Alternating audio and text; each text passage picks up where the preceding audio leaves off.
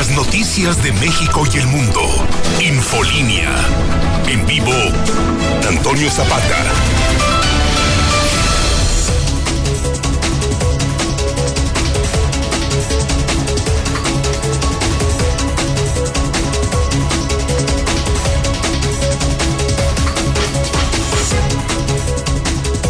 Muy buenos días, tengan todos ustedes bienvenidos a Infolínea de la Mañana. Mi nombre es Antonio Zapata, el reportero. Y a continuación le tengo a usted las noticias más importantes ocurridas en Aguascalientes, en México y el mundo en las últimas horas.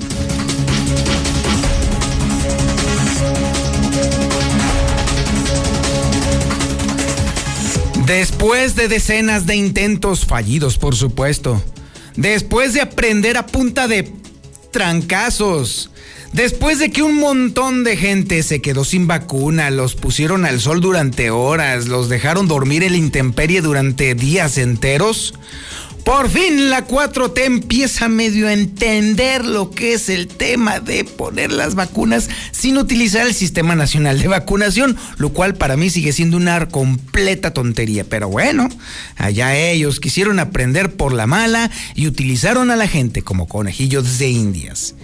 Está bueno, ya empezaron a aprender y aunque el día de ayer estuvieron menos vacíos los centros de vacunación, también hay que reconocer que ahora sí se empezó a inocular a la gente con el biológico sin tanto problema como en otros días. Hubo orden, hasta hubo buen trato, e incluso le puedo decir a usted que ahora sí podríamos calificar la jornada de vacunación del día de ayer como un buen día. También no vamos a exagerar y de calificarlo como si fuera un éxito rotundo, porque recuerde usted que es tan lento este proceso de vacunación que se está aplicando por parte del gobierno federal que yo creo que toda la población va a terminar estando vacunada contra el coronavirus más o menos con este ritmo en unos siete años. Sí, Así, en siete años, el millón cuatrocientos mil personas que requeriríamos esta, la inoculación del biológico, estaremos siendo vacunadas. Así que esto no es un, eh, no es un reconocimiento, se sigue siendo mal, se sigue siendo exasperantemente lento. Cierto, tampoco hay vacunas, pero bueno, el asunto radicaba en precisamente aprovechar la poca disponibilidad de vacunas para poder hacer una estrategia que permitiera en los lugares donde hay más personas aplicar más biológico, porque de esa forma se hubiera... Eh, aplicado en racimo, por así decirlo. No, la 4T optó por hacerlo electoral, no práctico. Lo quiso hacer electorero, no buscando la salud de la gente. Allá ellos, pues, y el asunto radica en que queda únicamente en nuestras manos el poder lograr que el coronavirus se mantenga lo más fuera posible de nuestros hogares. Las medidas recomendadas son las mismas desde que comenzó la pandemia, las mismas que recomendó la Organización Mundial de la Salud y que aplican de manera permanente. No hay vuelta por lo pronto. Lávese las manos, use el cubrebocas, no ande del tingo al tango, no se meta en lugares donde hay mucha gente, mantenga la sana distancia con su familia, con sus amigos, con sus conocidos, con sus compañeros de trabajo. Por Dios, no hace falta que estén unos encima de otros, ni siquiera en esas circunstancias que se está imaginando. También hasta incluso en esas debe de usted tomar todas las precauciones y sobre todo lávese las manos constantemente, porque esa es la vía más fácil para el virus de entrar en su cuerpecito. Bien, y déjeme decirle que mientras tanto, mientras haya algunos, muchos, que nos estamos cuidando y estamos cuidando a los demás, hay otros a quienes les valió puritita fregada este asunto de la pandemia. E incluso les valió el llamado de los jefes. Y me estoy refiriendo a la Iglesia Católica, ¿sí? A pesar de que el mismísimo obispado recomendó no llevar a cabo reuniones, ni mucho menos via crucis, hubo parroquias que de plano se pasaron por el arco del triunfo la recomendación, sacaron a la feligresía y se echaron su via crucis. No todos, hay que aclararlo. Sí hubo padres, por fortuna los más, que fueron responsables y que acataron las instrucciones y que no salieron a la calle ni sacaron a la gente a la calle a los Crucis. Pero le daremos el dato y el detalle de cuáles fueron las parroquias a las que les valió pura fregada y arriesgaron a su gente, a sus feligreses, a esos que dicen estar cuidando y pastoreando, a ellos los arriesgaron de una manera lamentable de verdad. Y bueno, Mientras estamos nosotros batallando brutalmente con este tema del coronavirus y la infraestructura hospitalaria medio está saliendo pero no está completa, pues sigue sin haber fecha. Bueno, ya ni siquiera probabilidad de que esta administración federal proporcione recursos para, la, para completar el hospital de pabellón de Arteaga, que parece ser que será una infraestructura que se quedará para el óxido. Porque ya ni siquiera para el olvido, es para el óxido esa, ese hospital. Hablaremos también sobre cómo se está incrementando el fraude eh, en Internet. Y es que déjeme decirle que aquí en Aguascalientes la cosa está bastante fuerte. Tres de cada diez personas que hacen transacciones o compras a través de Internet son estafadas. Sí, así, tres de cada diez son estafados en Internet. Y por supuesto también estaremos hablando sobre la rebatinga electoral específicamente sobre la voracidad de los partidos políticos en el tema de las posiciones plurinominales. Mire, sinceramente, antes era un poquito más, mm, iba a decir decente, pero pues no, el, epíteto de decencia no le cabe a ningún partido político, por supuesto que no, pero por lo menos era un poquito más profesional el asunto. Las posiciones plurinominales eran para la representación adecuada de los partidos dentro de los congresos o dentro de cualquier organización eh, social que, eh, que deviniera su posicionamiento por parte del voto electoral. Y los partidos políticos solían darle las posiciones plurinominales a quienes ya después de una larga trayectoria y de una probada militancia y por supuesto también de un conocimiento pleno de los estatutos básicos de cualquier partido, pues eran los que se iban como plurinominales para garantizar que la orientación política de ese partido estuviera bien representada en el Congreso. Pues no, ahora es Chinto, Pancho, Tencho, Poncho, y cualquier runfla de mequetrefes los que son asignados en las posiciones plurinominales. Sí, cualquier hijo de vecina, bueno, no, ni siquiera los hijos de vecina, eso estaría muy bien.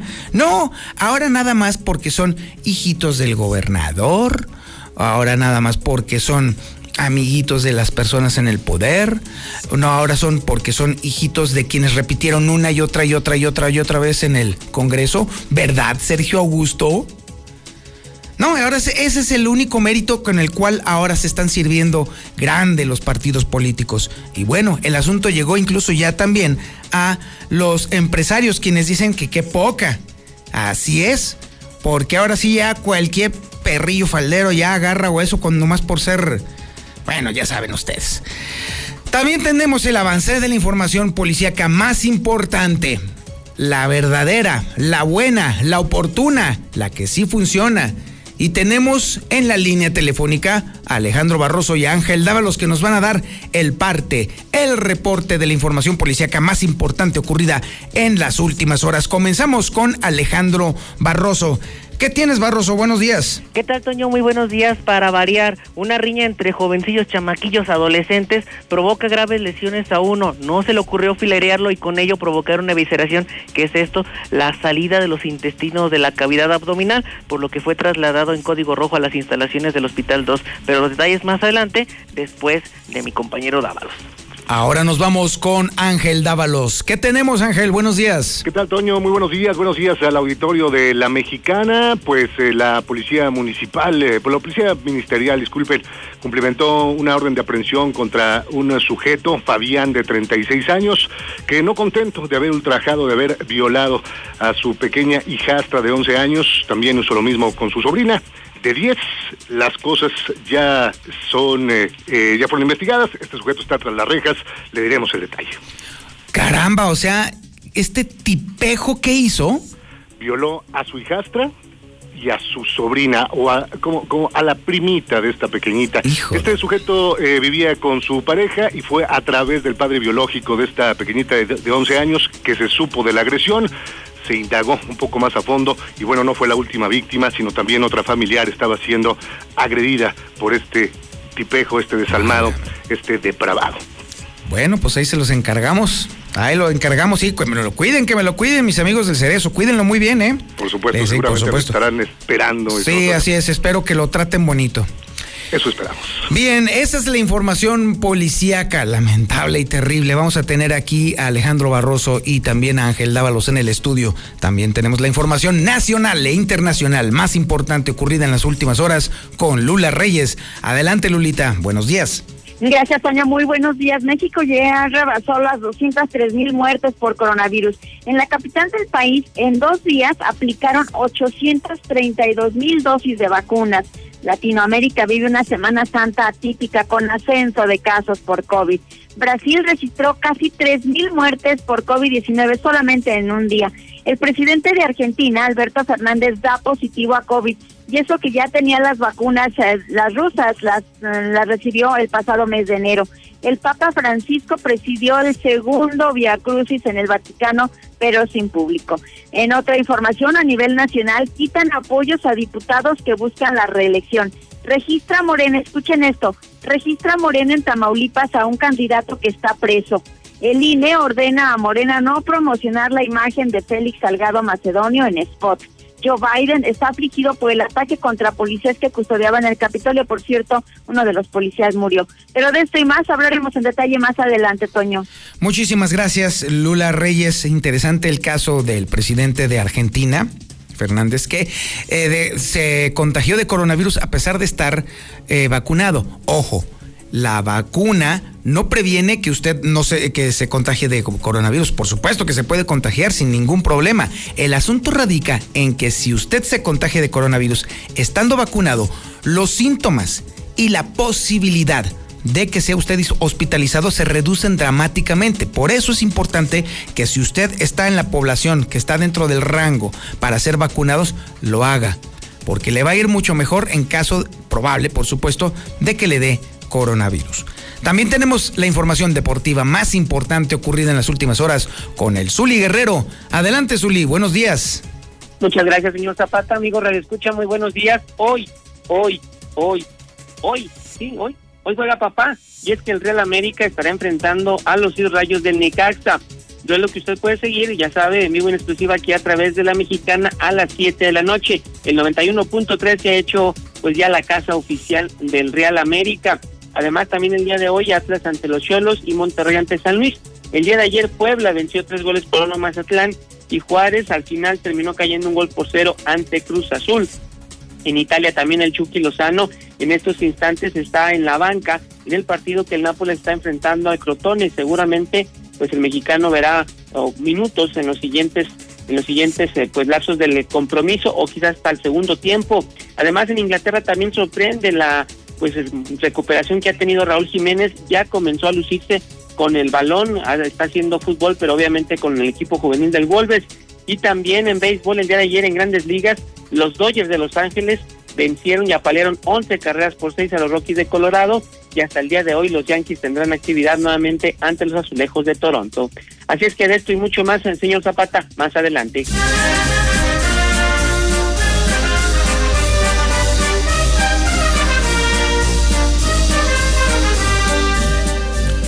Toros en la mexicana.tv. Sí, efectivamente, el canal 149 del sistema satelital Star TV se viste de luces, se viste de gala, se viste de toros y es que hoy va a ser la tercer corrida del Festival Taurino de la Monumental de Zacatecas y usted la va a poder ver en exclusiva, ojo, en exclusiva en el canal 149 del sistema satelital Star TV. Hoy a las 9 de la noche estará el encierro que han lidiado José Mauricio, Diego Silvetti y Ernesto Javier, mejor conocido como El Calita. Ahí los va a tener usted. Y si usted lamentablemente no tiene todavía Star TV, déjeme decirle que en unos momentitos más se va a abrir el call center de Star TV a partir de las 8 de la mañana para que le reciban su llamada y se suscriba. Recuerde, recuerde, recuerde que tiene que suscribirse para poder disfrutar hoy mismo porque hoy mismo le instalan de la increíble programación que se tiene en Star TV, porque no es nada más el canal 149, que por cierto les recuerdo estamos en cadena nacional. No, no, no, no, no, no. También hay una enorme gama de canales. Y por supuesto, también toda la diversión para toda la familia. Lo único que usted tiene que hacer, apúntele de una vez, apúntele. Es el 449-146-2500. Ahí le voy otra vez, apúntelo bien. 449-146-2500 para que hoy mismo comience usted a disfrutar de la amplísima programación que tiene para usted Star TV. Cientos de canales para toda la familia y por supuesto también José Luis Morales allí en su casa, Lucero Álvarez allí en su casa, Antonio Zapata allí en su casa. La información más importante, la verdaderamente oportuna y relevante la tenemos nosotros aquí. No por nada somos el programa número uno en materia informativa y usted va a no solamente escuchar, sino a ver por qué estamos en el lugar número uno. Así que no se lo pierda hoy. Hoy es la tercera corrida del Festival Taurino. Mañana concluimos, ¿eh? Porque mañana también hay toros. Y mañana van a estar los toreros Arturo Macías, Juan Pablo Sánchez y Leo Valadez cerrando este Festival Taurino de la Monumental de Zacatecas. Y sin más preámbulo, le digo a usted que esto es Infolínea de la Mañana. Comenzamos.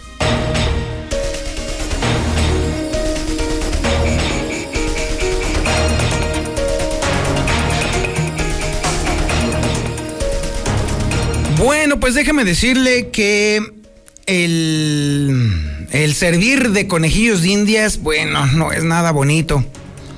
Pero pues parece ser que era necesario no porque fuera lo más efectivo, fue una necedad electoral, pero bueno, ándele pues. El caso es que ya después de un tropezón tras otro, tras otro, tras otro, la 4T finalmente aprendió. Finalmente ya está empezando a entender cómo va más o menos la lógica de la inoculación de la vacuna contra el coronavirus. Y después de fracaso tras fracaso, parece ser que ya la cosa empieza a normalizarse. Así pues, a pesar de que ayer se vieron menos vacíos los centros de vacunación, ya hubo algo de orden. Ya empezó a haber una cierta cadencia, ya hubo ritmo, vamos, ya empezaron a agarrarle el tono al asunto. Después de haber dejado a los adultos mayores bajo el sol durante horas y horas, prácticamente dormir ahí en los lugares esperando a que les dieran la pura ficha. Y sobre todo, Parece ser que ahora sí ya se está incluso no solamente vacunando de manera oportuna a quienes se, convocó por el primer, la primera letra de su apellido, sino que incluso también a quienes quedaron rezagados también ya se les está aplicando de manera ordenada y oportuna el biológico. Y bueno, menos mal, porque ahorita el asunto de las reuniones masivas en Semana Santa está tremendo y a la orden del día. Por eso es que las autoridades llaman, por favor, a que la gente no se esté reuniendo, porque el riesgo, ya no de contagio, sino de volver al pico lo más pronto posible, parece ser que es una consigna de la ciudadanía. Es información que tiene Lucero Álvarez. Lucero, buenos días. Gracias, Toño. Buenos días a ti y a quienes nos sintonizan. Efectivamente, el día de ayer, a diferencia del pasado jueves, se observó un mayor movimiento en los centros de vacunación y esto, bueno, se debe justamente a que se trataba de días santos. Incluso la Secretaría del Bienestar se dio a la tarea de suspender dos de los seis centros de vacunación por la poca afluencia que se estaba registrando en estos días pasados. Sin embargo, el día de ayer comenzaron a ver un poco más de movimiento en estos lugares y también se dieron a la tarea de ampliar de las 4.000 hasta las 6.200 dosis las que estarían repartidas en estos mismos lugares. Las personas que estuvieron acudiendo este viernes fueron quienes tienen los apellidos con la inicial MN, O, P y Q. Sin embargo, la dependencia federal informó que el día de hoy estarían vacunando a aquellas personas que apellidos se hayan quedado rezagados pero también quienes tengan la letra R como inicial. Incluso ayer por la tarde, aunque se trataba de un día santo, se estuvieron dispersando las fichas de vacunación para todos los que acudieran el día de hoy. Y bueno, se espera que la dinámica sea exactamente la misma en los mismos cuatro centros de vacunación. Y por otro lado, decirte la declaración del secretario de Salud, quien en estos momentos, y al ver justamente que hay un comportamiento diferente en la sociedad durante la Semana Santa, los llamó a evitar las reuniones sociales, las reuniones familiares, las reuniones masivas, ya que considera que estos puntos son un peligro de contagio en estos momentos las mismas. Creo que es muy importante y como dijo el señor gobernador, exigir que no descuidemos las medidas de prevención, controlar los aforos, eventos masivos no, por favor, no acudir a eventos masivos y tener medidas de seguridad personal. Eso fue lo que declaró Miguel Ángel Pisa y mencionó que es importante que aquellos protocolos sanitarios que se ha reiterado desde que inició la pandemia se deberían de estar realizando en este momento. No bajar la guardia solo porque se trata de días de asueto o días de descanso, ya que eso será lo más peligroso que podría traer otra oleada de rebrote a causa del COVID. Hasta aquí la información. Oye, Lucero, muy interesante, qué bueno. Entonces, no acudir a eventos masivos, digamos, como los que está organizando en este momento el Instituto del Deporte.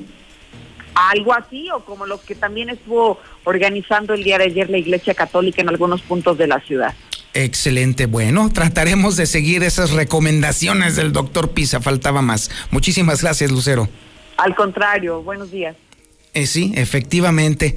Déjeme decirle que yo no sé por qué persiste la desconexión neural entre dependencias del gobierno del estado, porque mientras el doctor Pisa está recomendando que no haya eventos masivos, el Instituto del Deporte del estado de Aguascalientes está organizando eventos masivos. Yo sigo sin comprender cómo es que, o una de dos, o el gober se hace o le juegan el dedo en la boca al gober, cualquiera de las dos, pero evidentemente hay una desconexión total por parte de las dependencias del Estado y mientras unas recomiendan unas cosas, las otras se pasan por el arco del triunfo las recomendaciones de las otras dependencias, pero no son los únicos, también en la Iglesia Católica hay muchos prietitos en este cocido extraño de la sociedad. Sí, efectivamente, a pesar de que el obispado había lanzado e incluso aventado una circular para pedirle a las parroquias que no llevaran a cabo los viacrucis, y a pesar incluso de que muchas, muchas iglesias acataron la instrucción, hubo otras a las que de plano les valió queso el asunto, así de plano.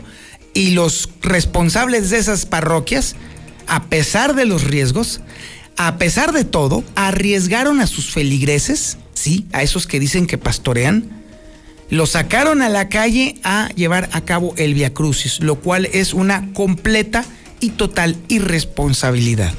Sí, a pesar de que el obispado había dado instrucciones precisas, les valió. Es información que tiene Marcela González, quien tiene incluso hasta los nombres de los lugares en donde están esas parroquias de esos padrecitos irresponsables. Marcela, buenos días. Muy buenos días, Toño. Buenos días, auditorio de la Mexicana. Pues efectivamente, Toño, en la Iglesia Católica se desatendieron las indicaciones que se dieron por parte del Obispado de Aguascalientes para evitar eh, participar en procesiones o que el Via se llevara a cabo eh, de manera viviente en distintos puntos de la ciudad. Lamentablemente, pues la gente parece que sigue sin tenerle ni un poquito de miedo a la pandemia COVID y esas indicaciones pues fueron ignoradas. Y como ejemplo tenemos lo ocurrido ayer en los fraccionamientos Laureles del Sur, Villasur, Ronda y San Sebastián. Y es que los habitantes de estos fraccionamientos ubicados en la zona sur de la ciudad deshacieron por completo la pandemia y salieron en procesión a las calles para ser partícipes de la celebración del Día Crucis. Las procesiones comenzaron, por ejemplo, en Laureles del Sur y se fueron nutriendo al paso de las calles que conectan con el resto de los fraccionamientos mencionados. Así es que conforme avanzaba el contingente, fue aumentando el número de participantes en estas procesiones. Eh, te comento que no hubo sana distancia, no hubo uso de cubrebocas de manera estricta, cargaban hasta con la mascota, con menores, y entre coto y coto se iban deteniendo para revivir cada una de, de las estaciones y bueno, pues fue de manera muy lenta y a pesar, a pesar de que el obispado inició la circular número 10, Semana Santa 2021, eh, pues ignoraron las indicaciones. Por ejemplo, este documento señalaba que eh, estaban, pues de alguna manera prohibidas las procesiones, de crucis vivientes, la marcha del silencio, etcétera.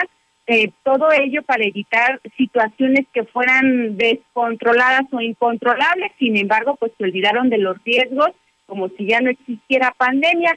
Pero otro dato, Toño, es que en estos fraccionamientos que te menciono, actualmente no se cuenta con una parroquia o templo como tal. La gente se reúne en terrenos para la celebración de la misa. Sin embargo, pues la invitación era para todos. Ellos de cualquier manera se aferraron a salir a las calles y aunque se dio una invitación por parte del obispado, sacerdotes que participaron también en este tipo de eventos, ellos mismos pudieron haber pues rechazado la, invita la invitación señalando que tenían que atender una invitación desde el obispado. Sin embargo, no fue así. Pero en contraste, Toño, también vimos que hubo algunos templos y parroquias que realizaron su Via Crucis a puertas cerradas con transmisiones virtuales, pero esto no ocurrió en los fraccionamientos que ya te menciono. Este es el reporte. Muy bueno. Pero, sin embargo, Marcela, sí podemos afirmar que, bueno, este sí eh, fue la excepción que confirmó la regla, porque si bien es cierto que eh, en este lugar se desatendió la recomendación del obispado, en general, en el resto del estado, todas las demás parroquias sí acataron las medidas dictadas por el obispado, ¿no? Pues fue una situación que se presentó de manera variada. Hubo quienes sí y hubo quienes no en el sur y oriente fue donde prácticamente les valió y no atendieron esta recomendación. Pero sí, sí hay que reconocer que hubo quienes sí se acataron a estas disposiciones y vivieron los días santos, el Viernes Santo, este, de manera muy particular y especial, cerrando las puertas del templo y realizando eh, el oficio religioso a puertas cerradas. Muy bien, muchísimas gracias Marcela. Buen día, señor. Bueno, pues ahí tiene usted el reporte. Y bueno, y déjeme decirle o hacer un comentario rápido antes de seguir con la información. Y es que mire, eh, si bien en la Biblia no existe la cita textual del ayúdate que yo te ayudaré, no existe como tal, sí existen otros pasajes que están que recomiendan o que también dejan claro que si bien es cierto que las personas fieles reciben la ayuda del Dios que usted quiera, no nada más del, del de los católicos, eh, también se requiere de que la gente haga algo por sí misma para que entonces surta efecto cualquier petición de ayuda que estén estableciendo, ¿va? Y así pues, entonces, estas personas que salieron en la procesión del día de ayer o en las procesiones del día de ayer, bueno, pues están faltando a este precepto básico que se instruye en la propia Biblia en varios pasajes. Porque, sí, está bien, pues sí, por supuesto, o sea, este es, el tipo de momentos en los cuales se requiere que de pronto le rece usted a quien usted guste y considere su deidad. Está bien, no hay bronca, claro que sí. Se requiere de fe, por supuesto, para saber y tener la certeza de que se va a salir adelante. Pero no va a llegar... Eh, la oportunidad de, salir de esto adelante tocando la puerta si usted nada más reza. No, se supone que usted también tiene que ser parte activa y proactiva para poder salir adelante de los problemas por los cuales usted está rezando salir. ¿Va?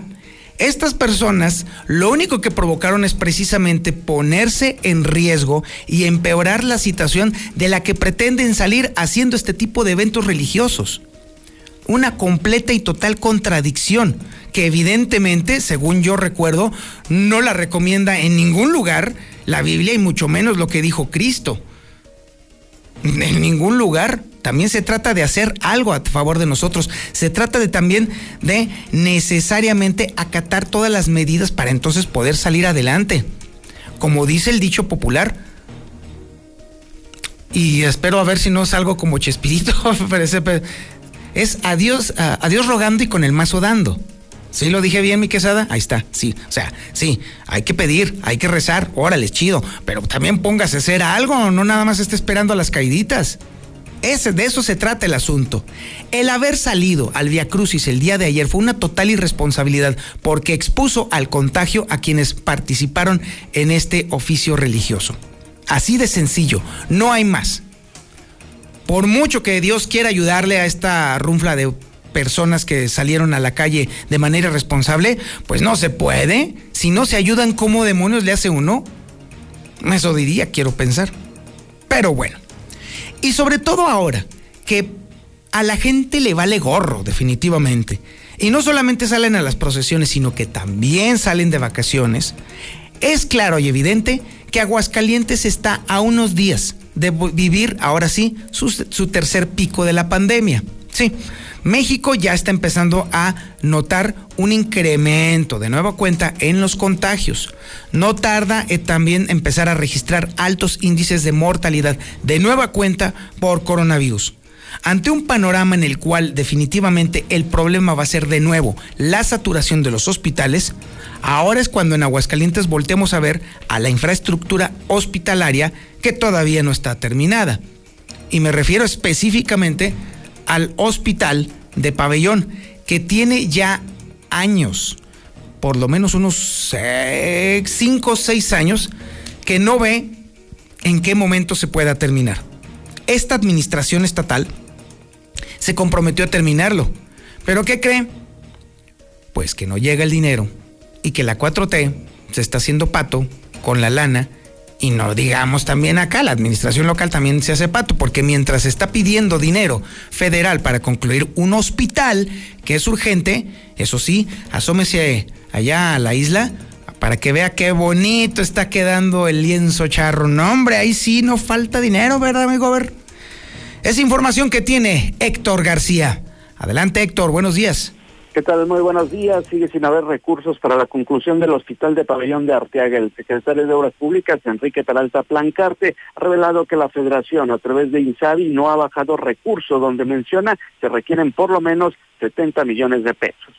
No, bueno, yo tengo trabajado los proyectos, este, de alguna manera sé que requieren 70 millones de pesos, pero como tal, bueno, el día de hoy no tengo autorización para poder este, sacar a licitar esa obra, el día de hoy no. Agrega que se desconoce el que esté deteniendo esta llegada del dinero cuando la propia federación se había comprometido a enviar el recurso. Hasta aquí con mi reporte y muy buenos días. Muchísimas gracias Héctor García. Fíjese, 70 millones de pesos es lo que hace falta para concluir ese hospital. 70 millones. Y se están invirtiendo en el lienzo charro 200 millones. O sea, que para ese lado, para el tema de los charros, hay tres veces más, de, casi tres veces más de presupuesto disponible y se está aplicando. Y para acá de este lado de pabellón no hay recurso. ¿A qué mis amigos de pabellón? ¿Qué se siente? Que los traten de segunda. Muy lamentable de verdad. 70 malditos millones de pesos. Miren, otro ejemplo claro. ¿Sabe cuánto se gasta el gobierno del estado en cada ocasión que invierte para los uniformes escolares que no se han utilizado? Invierte 50 millones de pesos. Ya van dos años que no, bueno, más bien dos ocasiones o dos convocatorias que se han llevado a cabo para el tema de la confección de los uniformes y que no se han podido entregar porque estamos en pandemia. Así pues, se han invertido por lo menos 100 millones de pesos, nada más en uniformes que están guardados en bodegas del Instituto de Educación de Aguascalientes. 100 millones de pesos prácticamente tirados a la basura. Porque déjeme decirle que el Instituto de Educación es muy bueno para echar las cosas que pone en sus bodegas, ¿eh? Casi le estoy firmando que nos van a salir con una gran sorpresa. El gobierno del estado en suma se ha dedicado a tirar dinero en tonterías en tonterías y más tonterías. Sin embargo, no puede destinar o mover o distribuir el gasto de manera de que pueda invertir 70 malditos millones de pesos en concluir un hospital que se requiere con urgencia cuando estamos en plena pandemia y está esperando a las caíditas del gobierno federal. Sinceramente no comprendo. Cualquier funcionario público me podría decir, es que están etiquetados. Ay, sí, mis niños, sí, claro que sí. Déjeme decirle que el dinero del, del, del lienzo charro no estaba etiquetado, ¿eh? Ojo al parche, ojo al parche. Se pudo haber destinado perfectamente para la conclusión del hospital, pero no, se prefirió entonces hacer infraestructura que para nada va a servir y en una de esas, se la firmo, se la firmo, así como va de lento el proceso de vacunación así como se está empezando a ver el inexorable arribo del tercer pico de contagios, casi le estoy afirmando que ese Congreso Charro no se va a llevar a cabo. Y entonces, esos 200 millones de pesos invertidos en ese bodrio van a ser, como siempre y como suele suceder, tirados literalmente a la basura. 200 millones de pesos. Así pareciera. Creo que nos saldría incluso hasta más barato hacer una pila de billetes y quemarlos ahí de perdido para que la gente se, se entretenga en algo. Porque, ay, hijos de mi vida, qué manera de tirar los recursos públicos. Pero bueno, si le sirve de consuelo, el problema no es nada más aquí en Aguascalientes. En México y el mundo también se cuecen habas. Y para eso está Lula Reyes, para que nos proporcione el reporte coronavirus a nivel nacional e internacional. Lulita, buenos días. Gracias, Toña. Muy buenos días. México acumula 203.854 muertes por COVID. Y es que en las últimas 24 horas México sumó 190 muertes por coronavirus. México es el tercer país del mundo con más decesos por el virus luego de Estados Unidos y Brasil. Estados Unidos ocupa el primer lugar, Brasil el segundo lugar. En la capital del país, en México, en dos días aplicaron 832 mil dosis de vacunas. A diferencia de las alcaldías de la Ciudad de México en Atizapán, a unos kilómetros de la Gustavo Madero, pues escasean las personas para vacunarse donde quiera, ¿verdad? Fe y resignación marcan el segundo año de pandemia en Via Crucis de México. La fe en superar la pandemia y la resignación por las restricciones sanitarias marcaron ayer, Viernes Santo, el Via Crucis de Iztapalapa, el más grande de México y uno de los mayores del mundo que por segundo año se realizó sin público. Latinoamérica vivió una, o está viviendo una Semana Santa típica con ascenso de casos por COVID-19. Y es que la Semana Santa se vive en Latinoamérica con actos virtuales debido a que lleva seis semanas consecutivas de aumento de transmisión del COVID-19. Chile supera la barrera de los 8.000 nuevos casos diarios de COVID-19. Chile registró un nuevo récord al reportar en un solo día 8.112 nuevos casos de COVID y suman ya 23.421 decesos. Brasil, por su parte, registró casi 3.000 muertes por COVID-19 ayer, Viernes Santo. Según el último boletín del Ministerio de Salud, Brasil contabilizó un total de 2.922 decesos en tan solo 24 horas. El presidente de Argentina, Alberto Fernández, da positivo a COVID. El presidente de Argentina, que cumplió este viernes, ayer justamente 62 años de edad, dio positivo a la prueba de COVID-19 pese a haber sido vacunado con las dos dosis de Sputnik V, la vacuna rusa. Fue vacunado el pasado mes de enero, las dos dosis. De acuerdo con el Clarín, el presidente de Argentina fue el primero en América Latina en recibir la vacuna contra el COVID-19. Papa Francisco preside Via Crucis en el Vaticano. El Papa Francisco presidió el viernes por la noche en la Plaza de San Pedro su segundo Via Crucis seguido sin público a causa del COVID, pero con la participación de niños italianos. Y bueno, pues todo esto derivado de la pandemia, el Papa Francisco encabezó el Via Crucis en la, en la Plaza San Pedro y no en el Coliseo, como ya era una costumbre. Hasta aquí mi reporte, muy buenos días. Muchísimas gracias, Lula Reyes. Fíjese qué ironía. Incluso el mismo Papa pone el ejemplo y por segundo año consecutivo lleva a cabo el Via Crucis prácticamente solo, acompañado apenas de unos niños que tenían una muy, muy, muy, muy sana distancia. Ese es el ejemplo que se les puso por parte del Vaticano y aún así acá hubo quienes dijeron, ah, yo soy Juan Camaney. Está bien, ok, sin broncas. Bueno, déjeme decirle que vamos a ir a un corte publicitario, pero antes déjeme decirle y recordarle a usted que hoy es día de podcast. Sí, el podcast del reportero, ya una auténtica tradición sabatina que a usted no le va a contagiar absolutamente nada más que buena información. Y en este podcast en particular, déjeme decirle y platicarle, adelantarle que vamos a hablar, ¿qué cree? Acérquese al radio. Sí, acérquese, acérquese porque le voy a decir un secreto. Ahí le va. Vamos a hablar de la Ay, chiquito, te emocionaste, mi quesada, sí. Hablaremos de la pornografía, sí, sí, pero no la vamos a abordar desde el aspecto analítico, ni mucho menos descriptivo. No, no, no, no, no, no. Y es que déjeme decirle que a lo largo de los meses en los que ha estado la pandemia presente en nuestras vidas, inevitablemente con el asunto de que pues ahora los chavos necesaria y forzosamente tienen que tener su celular, su tableta, su computadora para poder atender y asistir a las clases eh, virtuales, pues obviamente también por consecuencia se da el incremento exponencial del consumo de pornografía. Pues bueno, es la naturaleza humana, no se, no se escame. Eso es por un lado. Pero también al mismo tiempo, hemos observado, sobre todo, por ejemplo, nosotros que nos dedicamos diariamente también a proporcionar información policíaca, cómo poco a poco se ha ido creciendo el problema de la violencia intrafamiliar, pero también, sobre todo, de las violaciones. En particular, Aguascalientes es uno de los estados en donde las violaciones se han incrementado de manera exponencial. Sí, las agresiones en contra de mujeres, agresiones sexuales en contra de mujeres, se han incrementado en una proporción tremenda. Y parece ser que no es un problema exclusivo de, no, ya no de Aguascalientes ni de Latinoamérica, sino a nivel mundial. Entonces, podría caber la posibilidad de que exista una cierta correlación entre el incremento de consumo de pornografía y también el incremento de la violencia en contra de la mujer. Y muy sencillo, quienes son recurrentes y consuetudinarios consumidores de pornografía también podrán notar que hay también un incremento de videos pornográficos en los cuales se veja y se humilla a la mujer. Y esto deviene, bueno, en teoría se supone que los adultos ya tienen un criterio normado en este sentido y saben que esto es obviamente una puesta en escena.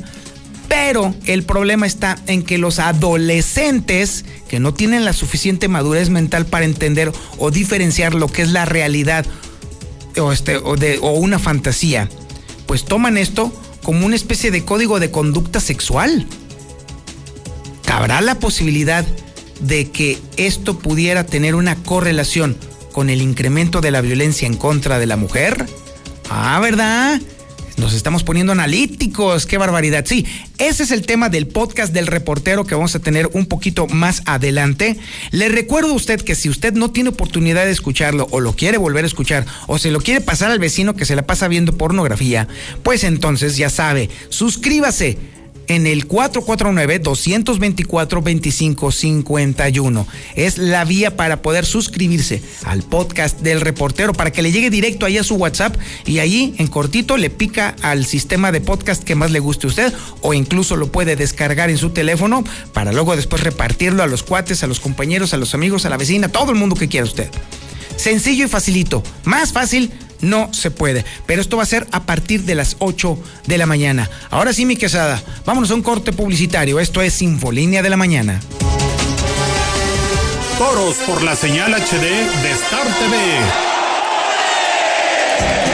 Festejos taurinos a la usanza mexicana. Desde la Plaza de Toros Monumental de Zacatecas. Tercera corrida. Sábado 3 de abril, 9 de la noche.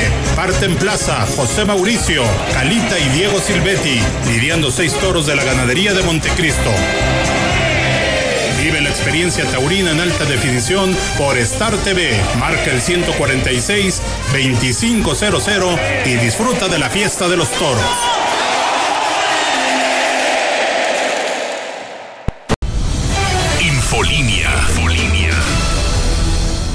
El hidrocálido.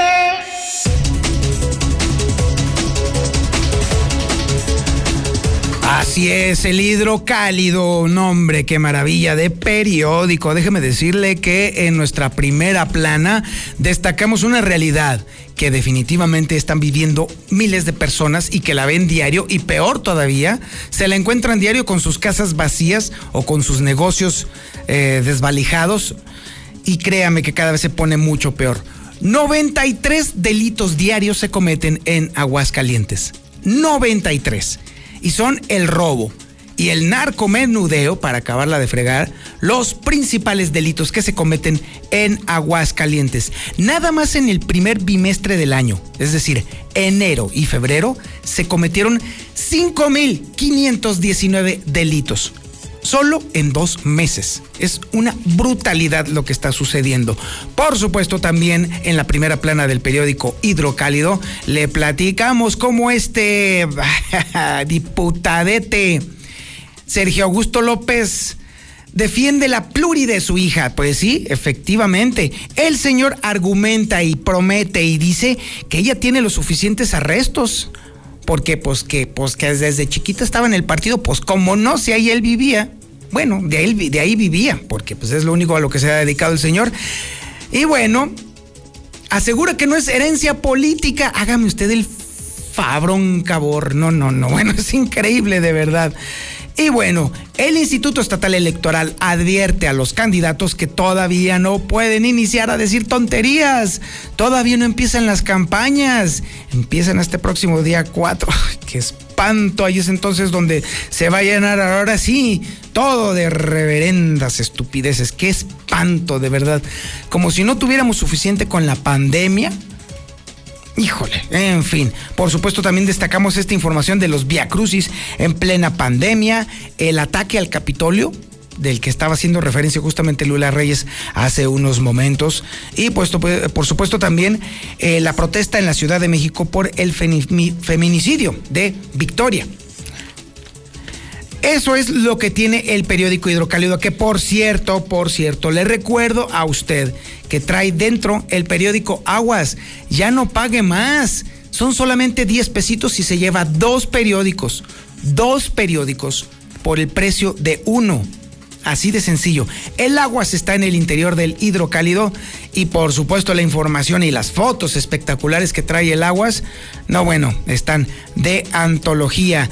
Sobre todo estamos eh, relatando en primera plana la muerte de este muchacho de apenas 20 años que chocó su yeta contra un árbol en la carretera 45 Norte. Una verdadera tragedia que enluta otro hogar en Aguascalientes. También tenemos la información de la riña que se dio de estos chavillos y que por poco destripan a uno. Tremendo esto que está sucediendo entre los muchachillos de aquí, de Aguascalientes, que ya se sienten, pues no sé, rambos o qué onda. O la muerte, bueno, casi la muerte de dos sujetos, de un par de mensos ahí en pabellón, por andar en el relajo y en el desorden. Un motociclista que se rompió la cabeza. Y bueno, total, un montón de información. Oiga, las fotos de este morrillo que casi destripan, están fuertes, ¿eh? están bastante fuertes. Es el periódico Aguas que se encuentra ya en el interior del periódico Hidrocálido. Un esfuerzo editorial que está haciendo que la gente lea de nueva cuenta.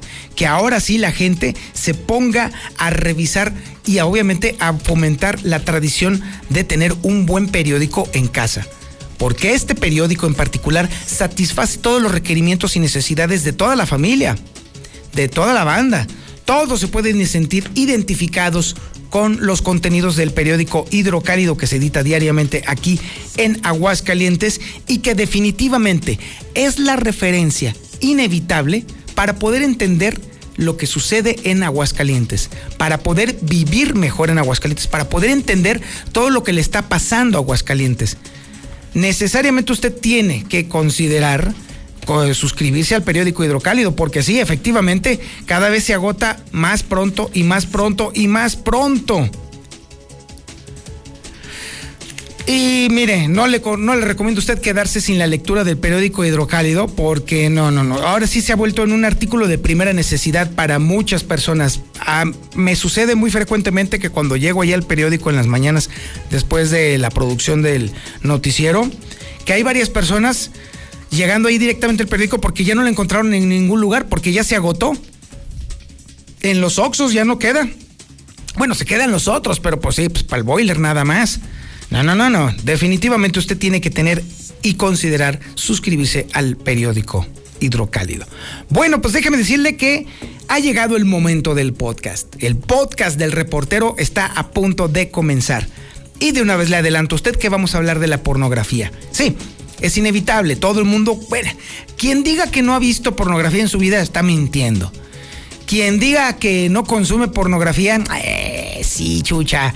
No, no, es algo, mire, desde que existe la posibilidad de registrar imágenes, ha existido la representación del cuerpo eh, humano teniendo relaciones sexuales. Y no digo nada más del registro fotográfico, desde tiempos inmemoriales, el ser humano se ha apuntado todos sus esfuerzos directo a las verijas, así, de plano, sin más ni más.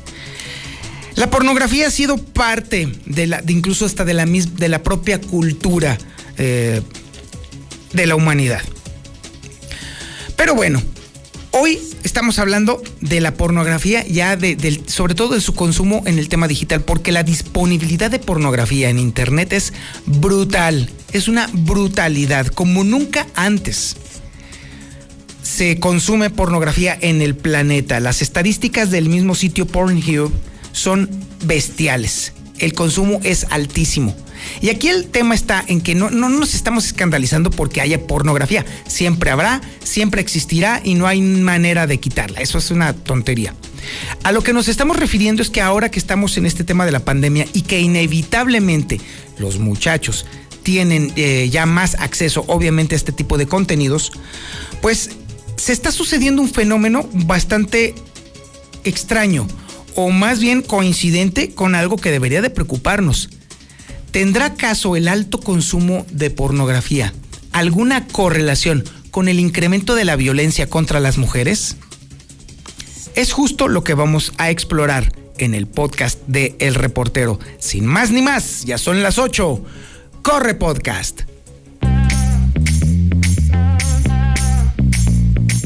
Las consecuencias de la aparición del coronavirus en nuestras vidas es, no lo niegue, el crecimiento exponencial del consumo de pornografía, sobre todo en los jóvenes que ahora disponen de todas las facilidades y herramientas para poder acceder a él en el momento que quieran y a la hora que quieran. Obviamente, este fenómeno también ha generado un incremento de la investigación científica centrada en las posibles consecuencias de estos materiales sobre las mentes jóvenes. Por todos es sabido que los dispositivos con acceso a Internet y las redes sociales han propiciado la explosiva difusión del porno. Según los expertos, el primer contacto habitualmente accidental con la pornografía no es raro que ocurra a la temprana edad de 8 años. El lanzamiento de los teléfonos inteligentes contra aquellos enormes teléfonos Android de hace ya más de 10 años ha supuesto un cambio importantísimo en el acceso y consumo de pornografía.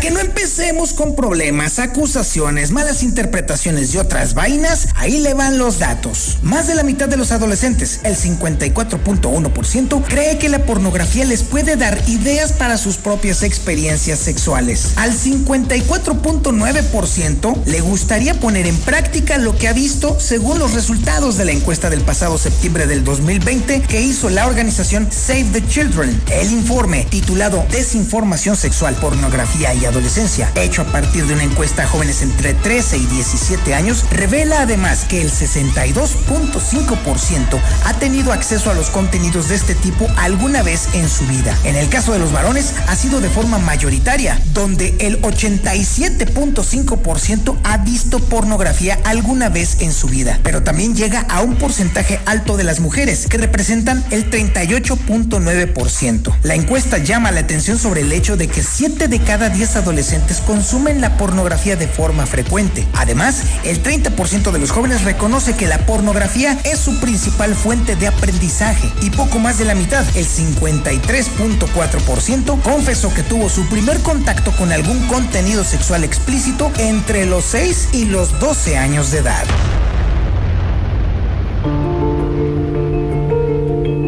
Los niños y adolescentes accedan a estos contenidos tiene consecuencias en su educación. No se trata simplemente de que puedan ver imágenes prohibidas o tabú, sino que la evidente inmadurez que a esas edades aún se tiene los lleva a deformar actitudes, a entender las relaciones sexuales de una manera totalmente desfigurada y alejada de la realidad. A partir de los 13 años el contacto con el porno ya no es accidental. Tenemos que entender que la curiosidad que sienten los adolescentes es inevitable y estos contenidos les ayudan a encontrar respuestas. Lo preocupante es que además les dan pautas para el comportamiento que supuestamente deben de seguir en algo en lo que carecen totalmente de experiencia. La ausencia de referentes o modelos que acompañen a los jóvenes en este proceso, que nos guste o no, forma parte de su educación, empeora aún más la situación. Gran parte de los estudios han evaluado exclusivamente las consecuencias en los consumidores adultos. Probablemente el hecho de que justamente la población más vulnerable a este tipo de contenido sea la menos estudiada, se deba, entre otros aspectos, a limitaciones éticas y prácticas y a una cierta negligencia por parte de los formadores, que la verdad es que no quieren creer que los niños y los adolescentes acceden a estos contenidos. Y esto, quiera usted o no, es una realidad. Se ha observado que los más jóvenes copian las conductas sexuales que visualizan en los materiales sexualmente explícitos y los consideran una potente herramienta de educación sexual.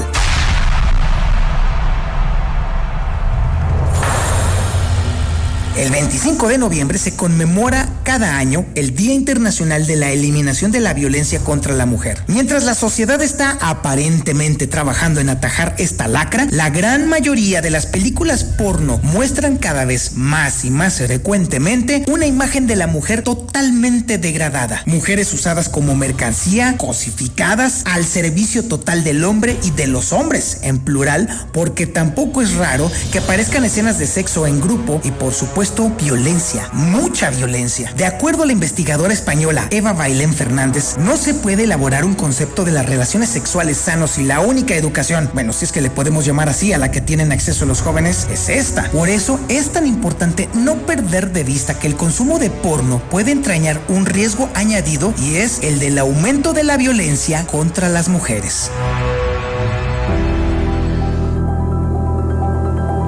Los datos avalan esta preocupación. El 20.2% de los adolescentes, según el informe de Save the Children, no son capaces de decir qué tipo de acciones presentes en la pornografía atentan contra la integridad física de una persona durante un acto sexual. Aunque algún autor se ha centrado en las posibles consecuencias positivas derivadas del uso de pornografía en los jóvenes, la realidad científica evidencia un incremento exponencial de investigaciones que evalúan la asociación entre el uso de pornografía y múltiples consecuencias negativas. Respecto a las conductas sexuales, se ha observado que aquellos jóvenes que consumen pornografía presentan una mayor probabilidad de llevar a cabo sexo esporádico, sexo con amigos, o sexo oral o sexo anal. También refieren un mayor deseo sexual, mayor número de encuentros sexuales, múltiples parejas sexuales y una iniciación sexual mucho más temprana en comparación con aquellos adolescentes que no consumen pornografía. Sin embargo, cabe destacar que otros autores no han observado efectos direccionales claros entre el uso de pornografía y el comportamiento sexual de los adolescentes, por lo que se trataría de una asociación bastante controvertida. En cuanto a las conductas sexuales de riesgo, algunos autores subrayan que existe una clara asociación entre la exposición a la pornografía y las relaciones sexuales sin preservativo entre los adolescentes. Sin embargo, otros estudios encuentran esta asociación en población adulta, pero no en el caso de los menores. Diversos estudios sugieren que los jóvenes que ven pornografía violenta podrían presentar más conductas sexuales agresivas y una mayor aceptación de la violencia en el noviazgo, aunque también hay que decirlo, se requiere de más evidencia empírica para poder obtener resultados concluyentes. Como factores que predisponen una mayor probabilidad de consumo de pornografía y de su frecuencia,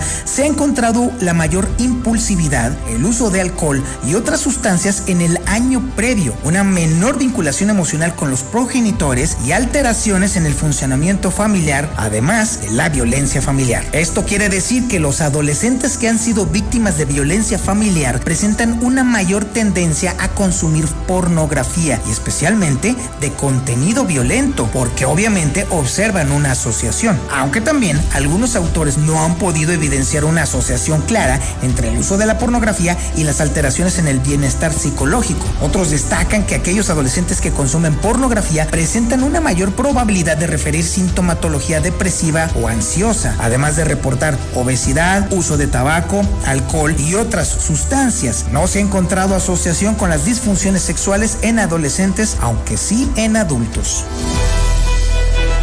Existe cada vez más evidencia empírica que muestra una clara asociación entre el uso de pornografía y el uso problemático de pornografía. Aquellos adolescentes que consumen pornografía con más frecuencia presentan una mayor probabilidad de acabar reportando uso problemático de pornografía con consecuencias negativas para su vida sexual, sus relaciones personales y su bienestar. Y es más probable que refieran sintomatología depresiva y un mayor interés sexual. También los adolescentes que consumen pornografía de manera regular presentan una mayor probabilidad propensión a mostrar actitudes de género negativas y cuando perciben los materiales pornográficos como una herramienta de educación sexual, muestran una mayor tendencia a percibir el sexo como un mero instrumento para la gratificación sexual. Mientras que el ciberespacio se ha convertido en un caldo de cultivo para el crecimiento del consumo de la pornografía y esto tiene consecuencia precisamente por la pandemia, porque casi todo el mundo está encerrado en su casa sin tener casi nada que hacer, la familia y los centros educativos también han perdido protagonismo en cuanto a la educación sexual de los adolescentes. Solo el 32% de los encuestados se informa sobre la sexualidad en su casa y apenas el 26% en la escuela. La asociación entre el uso de pornografía y el incremento de la violencia contra la mujer es sin duda un tema de mucha polémica. Esta falta de consenso evidencia la clara necesidad de disponer de más investigaciones longitudinales en esta línea que permitan llegar a conclusiones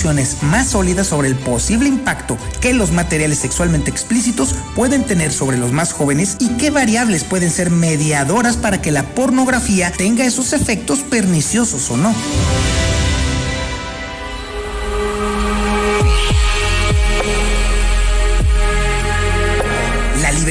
Cada uno de nosotros siempre debe de ser un valor que está fuera de cualquier discusión. Cada quien ve lo que quiere ver y usa lo que más le gusta y convenga para el disfrute de su sexualidad. Pero lo cierto es que, de nueva cuenta, el rol protagónico de los padres de familia en todos los aspectos educativos de sus hijos debe de ser retomado, reforzado y hasta reaprendido para poder enseñar a nuestros hijos y jóvenes a entender las diferencias entre la realidad y la fantasía, entre la libertad y el abuso entre los derechos propios y los ajenos, entre lo que es el amor y lo que es el egoísmo y, con mayor énfasis, la diferencia entre el respeto a las leyes y lo que es ya un claro y abierto delito. Nos toca a los padres hacer que esas personitas sepan diferenciar entre lo que es placer al que tienen derecho y lo que es delinquir, que al final los llevará a la cárcel si no entienden sus alcances y sus consecuencias.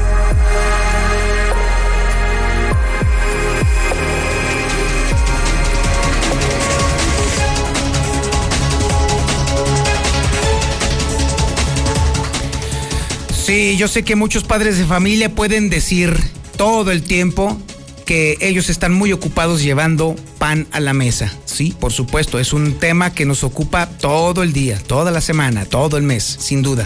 Pero no podemos dejar solos a nuestros hijos, no podemos dejarlos a la deriva y peor todavía, entregarles un teléfono o una tableta o una computadora y decirles adiós, nos vemos hasta la noche.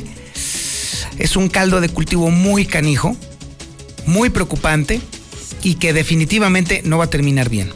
Hay que estar al parche, hay que estar, como dicen, como dicen los españoles, hay que estar al loro. Así están las cosas.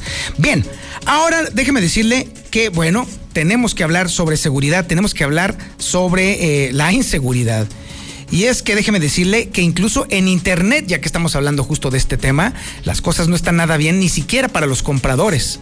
Sí, Tres de cada diez personas que hacen transacciones o compras directas en Internet han sido víctimas de fraude. Es información que tiene Héctor García. Héctor, buenos días. ¿Qué tal? Muy buenos días. Ante el crecimiento en el uso de ventas en línea por la pandemia del COVID-19, se estima también que tres de cada diez ya en estos momentos han sido víctimas de fraude por Internet. Según señala la propia Policía Cibernética de Aguascalientes, su titular Balam García indica que defraudadores dieron la oportunidad para timar a la gente en esta época, añadiendo que aunque pues eh, en todos los sectores se está pegando esta situación de fraudes, está con mayor énfasis en eh, aquellos eh, artículos que tienen que ver justamente con eh, la necesidad de la población en torno a la pandemia. Obviamente, en, la mayoría de, las páginas y de los negocios abrieron esta opción de, que ahora las compras se dieran en, en línea, obviamente por la situación de salud que, que se estaba presentando. Pero más que eso fue el oportunismo que también este, creció en ese momento, donde se crearon páginas donde ofertaban tanques de oxígeno, mascarillas, guantes y todo ese equipo de protección que se ocupan para, para el combate de, esta contingencia sanitaria. El exhorto básicamente a la población es eh, tener cuidado principalmente con estas eh, páginas eh, falsas. A cualquier duda, pues comunicarse directamente con la policía cibernética para que les den el asesoramiento. Hasta aquí con mi reporte y muy buenos días. Y sí, efectivamente, aquí el asunto radica en tener cuidado. Sí, con este asunto de la pandemia y obviamente el uso exponencial de las tecnologías para poder acceder a los contenidos, nos hacen ver también un montón de productos. El asunto radica en dónde los está comprando. La mayor parte de las personas que han sido defraudadas lo han sido por estar haciendo ese tipo de compras directamente en las redes sociales, lo cual ya hay de por sí implica un riesgo porque cualquiera puede abrir una paginita en Facebook y ya valió gorro. Pero el asunto también radica en que hay que tener más, hay que tratar de cargar las compras en establecimientos ya instalados. Ese es el asunto. Empresas que existan, que le conste usted que existan y que verifique usted que sean efectivamente las páginas oficiales de esas instituciones. Así de sencillo.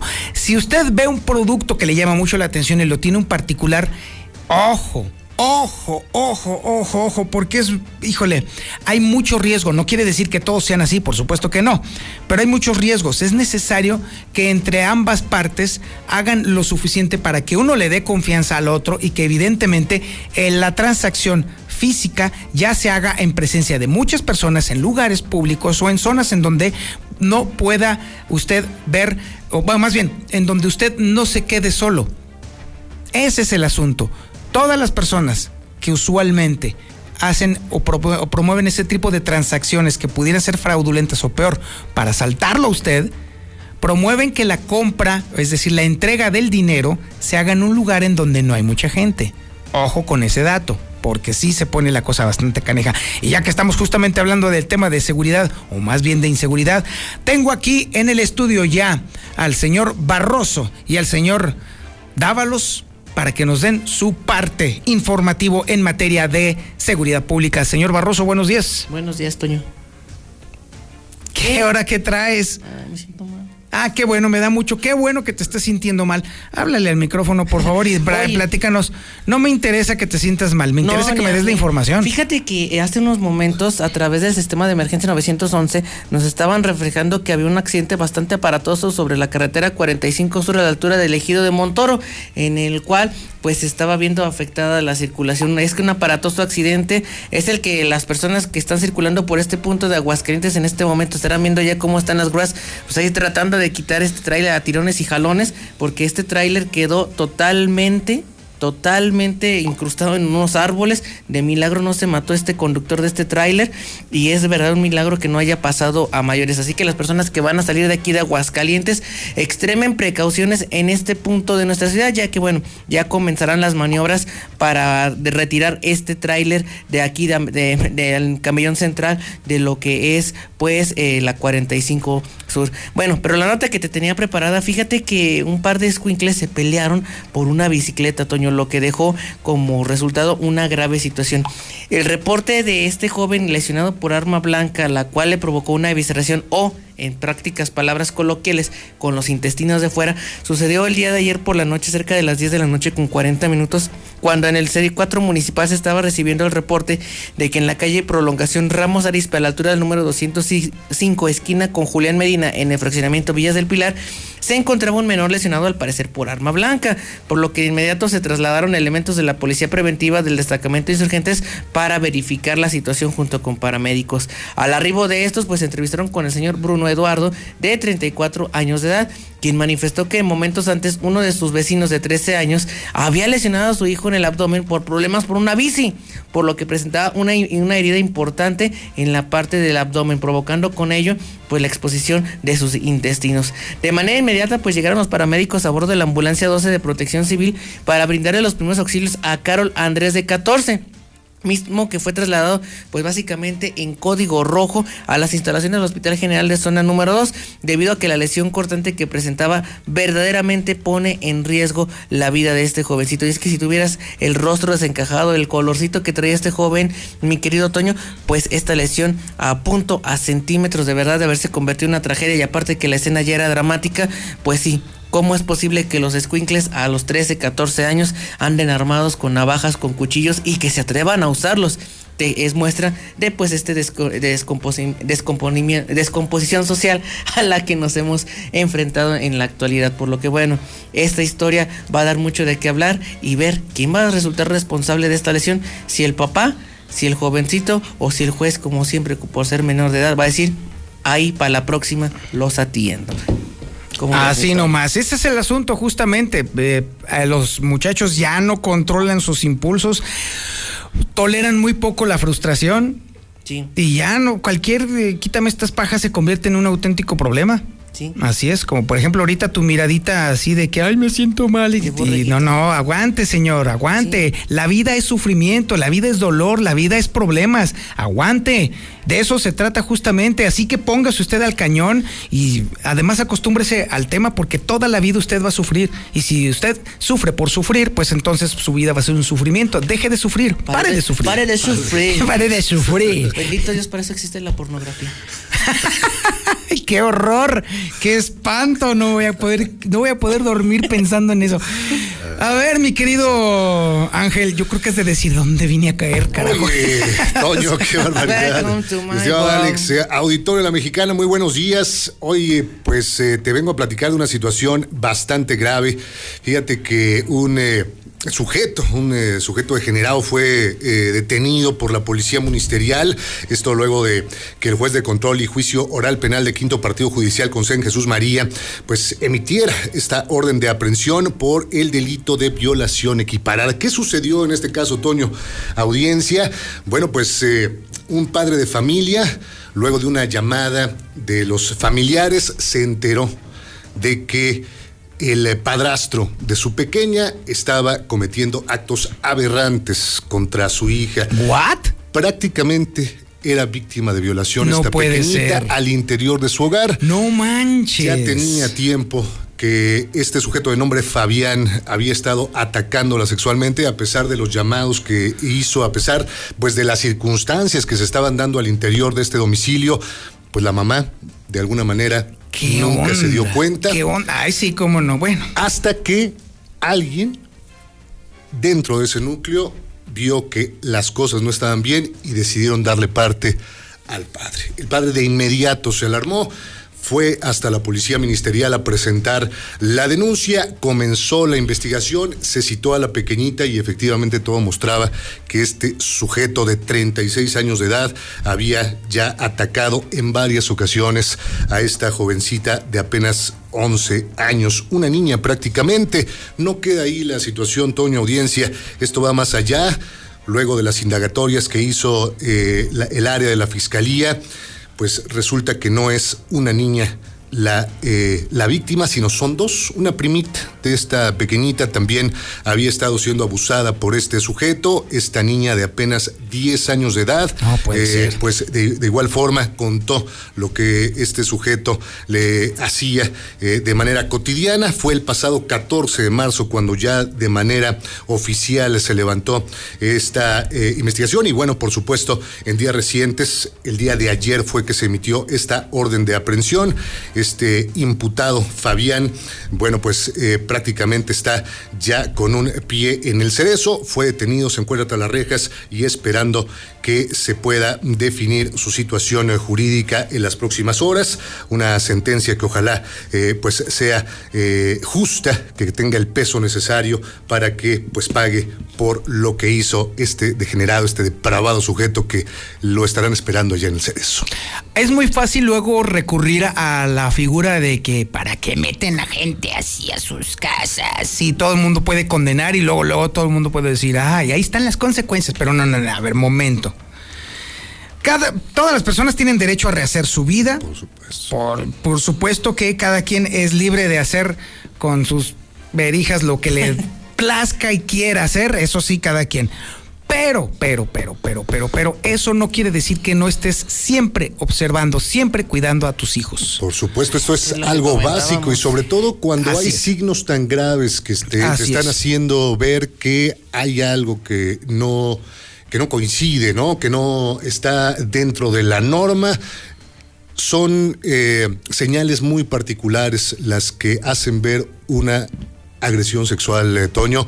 Y bueno, como lo decíamos al principio, no sabemos qué pasó, no sabemos dónde estaba la mamá, sabemos que, bueno, en ocasiones también ahí al interior de la dinámica familiar, pues hay ausencia, probablemente esta mujer se la pasaba trabajando, eh, estuvo ahí poco atenta a lo que pasaba con, con su hija y bueno, pues estos son los resultados lamentables de, digamos, pues esta indiferencia que de repente tenemos con nuestros hijos.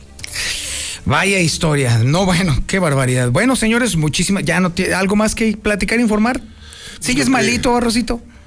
Sí. Qué bueno, me alegro. Estaremos muy pendientes de lo que sucede en estas próximas es. horas. Es importante, Toño, hay multas, multas que van más allá de los mil pesos a aquellas personas que decidan Ah, sí, desperdiciar el agua el Ah, día sí, de hoy. cierto, hoy es sábado de gloria. Sábado de gloria, así que eh, mejor, pues hay que eh, ahorrar el agua, no hay que desperdiciarla. Hay muchas formas de celebrar este día que sea de una manera consciente. Mm, Y además que no sea en la calle, por favor, porque se supone que ahorita estamos en pandemia, ¿sabe? Claro. Ahí Oye, está. Hablando de pandemia, fíjate que un caso curioso que me tocó cubrir el día de ayer, una familia estaba en el Parque Rodolfo Landeros Gallegos o en el Parque Héroes Mexicanos, como ellos lo conocen, que se supone en teoría estaba cerrado y que Eh, estaban no, adentro. de hecho están ahorita abiertos Ah, los bueno, parques. ahí eh, ojo, de hecho, hoy, ahorita, ahorita que mientras estamos Hoy, hablando, los únicos, hoy, hoy, hoy los estamos- únicos eh, recintos que se cerraron fueron los que están bajo cargo del, del municipio, bajo responsabilidad municipal. Ah, pues ah, no, no, todo. Bueno, también el, el pla- el centro Valladolid también está cerrado, pero nada más ese, ¿eh? O sea, Ah, todo lo demás está pues abierto. déjame decirte que ayer cuando estábamos terminando el, el programa,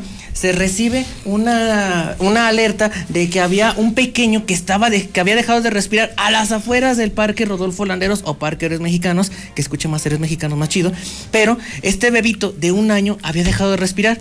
Estaban solicitando los cuerpos de emergencia. Pero, pues, eh, desgraciadamente en este momento no había, pues, unidades médicas que los pudieran atender. Esta familia, visitantes de Lagos de Moreno, agarra a la bebé, al- a este pequeñito, perdón, lo suben en una camioneta tipo caravan, se van a la clínica 1, que relativamente de héroes mexicanos a la clínica 1, pues son tres minutos. Bueno, ahí van hechos la mocha, llegan al hospital 1 y le dicen, pues es que aquí es hospital COVID. Pero pues no deja de ser hospital. Yo creo que deberían de tener también un área pues eh, blanca para Uy. este tipo de, circu- de circunstancias. Bueno, ¿se sabe qué? No puedo atenderlo porque ¿Y no sí- se los recibieron? No, no Ay, se lo recibieron. caramba, ¿y luego? Bueno, le sabe que vayas hasta la clínica 2, pero soy de Lagos de Moreno, pues vaya ahí preguntando, ay, los avientan. Por López Mateos y Colón, si no mal recuerdo, estos, estas familias ven una patrulla de la policía municipal, unos centauros, les piden, eh, ayúdame, es que traigo a mi bebé que no respira, Simón. Los, los camina sobre todo López Mateos a Nacosari y Alameda y los lleva al área de urgencias de la clínica 8 donde ingresan a este bebé de urgencia. Entonces, ¿cuál es el llamado? Atentos con las emergencias médicas que por andar cuidando bordes y presas no vayamos a tener una sorpresa aquí en el ciudad, ¿eh? Ciertamente. Oye, ¿y cómo está el bebé? Afortunadamente bien, Ay, se está bueno. recuperando. Fue una reacción febril, eh, una convulsión febril, pero este bebito iba totalmente suelto, iba totalmente mal, mal, mal. Pero bueno, afortunadamente en la clínica, clínica 8, eh, ahí sí lo quisieron atender, fíjate.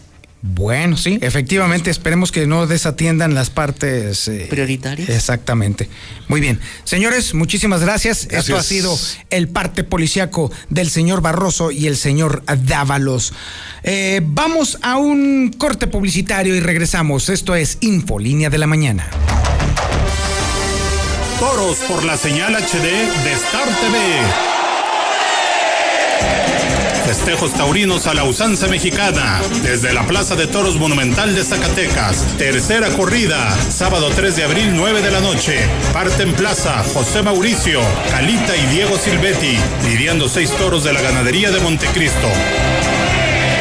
Vive la experiencia taurina en alta definición por Star TV. Marca el 146-2500 y disfruta de la fiesta de los toros.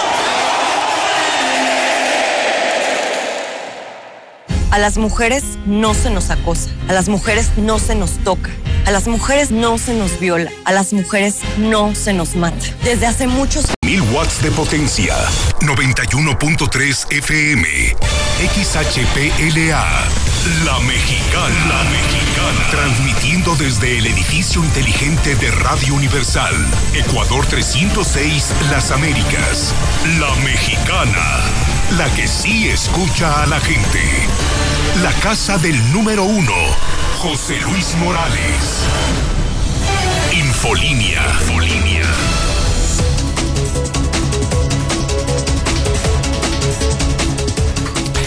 El día de ayer el periódico Hidrocálido dio a conocer que las plurinominales en los partidos políticos están siendo asignadas a personas sin experiencia, sin capacidad probada, sin siquiera tener una militancia eh, reconocida o conocida dentro de esas instituciones. Así están las cosas. O dicho más bien eh, de forma coloquial, que se está los políticos están repartiendo las plurinominales a sus hijos, a sus cuates, a sus adláteres, a sus secretarias, a sus asistentes, a quien le usted le pegue la gana. Así es como ha decrecido justamente el oficio político. Así es precisamente como estamos viendo obviamente las consecuencias el día de hoy. Administraciones que definitivamente sirven para absolutamente nada. ¿Por qué? Porque obviamente a ellas llegan pura gente improvisada y sin capacidad y mucho menos experiencia, que es lo menos que estábamos esperando nosotros por parte de los partidos. Tiempo atrás, los partidos políticos asignaban sus posiciones plurinominales a personas que los representaban clara y evidentemente, que habían pasado décadas en sus partidos, que representan el conocimiento de los documentos básicos que los constituyen para poder llevar esa voz y esa forma de pensar y de hacer gobierno a los congresos. Hoy ya es una pachanga. Chinto, Pancho, Tencho y Poncho pueden entrar, nada más. ¿Por qué? Porque pues, son mis amigos, mis cuates o mis hijos. Así es como se está manejando la política y así es como se está deteriorando la política. Lucero Álvarez nos tiene el detalle de esta información. Lucero, buenos días. Gracias, Toño. Muy buenos días. Efectivamente, los partidos hicieron una repartición interesante en las curules para el Congreso del Estado. Y es que en la larga lista que ya tenemos en nuestras manos, ubicamos personajes desde exalcaldes, funcionarios municipales, eh, también algunos exfuncionarios estatales, hasta exlegisladores que aparecieron en esta lista de candidatos a diputados locales por el área de mayoría relativa. Entre los nombres que llamaron la atención y que tienen un pasado muy reciente en la actividad política del Estado, encontramos nombres como el de Adán Valdivia, quien en su momento se desempeñaba hace algunos meses todavía como presidente municipal de Caldillo. También encontramos nombres como por ejemplo Ubaldo Treviño Soledad, que él habría tenido pues algunos problemas con la justicia en tiempo pasado, pero que ahora ya forma parte de las filas del partido Fuerza por México, el mismo que está impulsando a Luis Armando Reynoso a la presidencia municipal de Aguascalientes y él también está buscando ser diputado local y también nombres que nos llamaron la atención como por ejemplo Víctor Manuel Vera Guerrero, entre otros más, este último como suplente también a un a una posición en el Congreso del Estado, pero así esta larga lista viene plagada de sorpresas en este proceso electoral. Hasta aquí la información. Muchísimas gracias, Lucero Álvarez. Y bueno, déjeme recordarle también que el periódico Hidrocálido reveló el día de ayer que, por ejemplo, Alejandra Orozco Ramírez, es, también este, está en posición plurinominal por el Partido de Acción Nacional.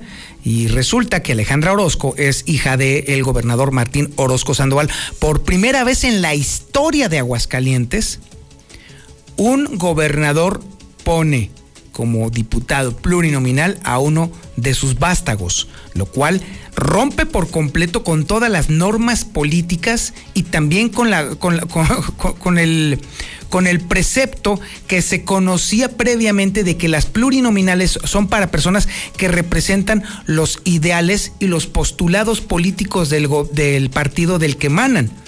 Esto rompe totalmente por completo y de hecho de alguna manera también pervierte el sentido de la representación proporcional en el Congreso del Estado. Políticamente esto es un desastre. Bueno, para el propio partido, porque obviamente se desdibuja por completo la idea de la supuesta democracia, de la representatividad. Mm, está bien, pues. Y es que también David Enrique Morán Lomelí, hijo también de quien fuera el fallido eh, secretario de gobierno del gobernador, precisamente Martín Orozco Sandoval. Enrique Morán, si usted recordará usted, ahora sí que literal de infausta memoria. Bueno, pues ahí está también. Jenny Janet López Valenzuela, que es hija precisamente de Sergio Augusto López. También ella va por la posición plurinominal. Es una pachanga, es una auténtica pachanga en la cual necesaria y forzosamente los más afectados seremos de nueva cuenta los eh, ciudadanos, porque con la llegada de tanto improvisado y sin experiencia al Congreso del Estado, ese changarro se va a volver un estropicio. Si de por sí ya se había vuelto un auténtico carnaval de ridículos, pues entonces ahora esto promete una auténtica función que por supuesto los únicos que vamos a festinear somos los reporteros porque vamos a tener un chorro de información, eso sí, pero a usted, a usted que está allí votando por esas fórmulas, pues vaya que le va a afectar. Digo, por si todavía no le ha afectado ahorita al bolsillo y a su alcance y a su futuro. Así de sencillo. Obviamente no soy el único indignado, también los empresarios tienen que decir sobre este tema y es información que tiene Marcela González. Marcela, buenos días. Muy buenos días, Toño. Buenos días, auditorio de la Mexicana. Pues a punto ya de iniciar las campañas políticas de cara a las elecciones del próximo 6 de junio, el Consejo Coordinador Empresarial de Aguascalientes lamenta la rebatinga interna que se vive en los partidos políticos por las posiciones plurinominales y las candidaturas dejando con ello una vez más en evidencia que lo que menos les interesa es la sociedad. Este tipo de prácticas molestan porque sin duda es una encarnizada lucha por acaparar las posiciones que garanticen llegar al poder para favorecer sus intereses particulares, no por el bienestar de la población. Así lo manifestó el dirigente del organismo empresarial, Raúl González Alonso, quien dijo que lo peor del caso es que al final de cuentas las posiciones no son para los mejores, sino para los más hábiles en los amarres políticos. En lo que respecta a los partidos políticos, curiosamente no están compitiendo entre ellos, sino al interior de estas organizaciones. Es decir, la confrontación se da entre sus mismos militantes, buscando privilegiar sus intereses y los de su grupo. La sociedad ha quedado como un tema marginal al momento de analizar las candidaturas. Desde luego no siempre queda el mejor perfil, sino el que mejor maneja los hilos económicos y amarres políticos. Esto desde luego, bueno, pues no nos espanta, no es nuevo, pero pues sí quisiéramos que se privilegiara el que la sociedad pudiéramos tener la opción de votar por los mejores candidatos. Pues bien, esas prácticas no son nuevas, sin embargo, no dejan de molestar e irritar a la sociedad. Este es el reporte. Muy buenos días.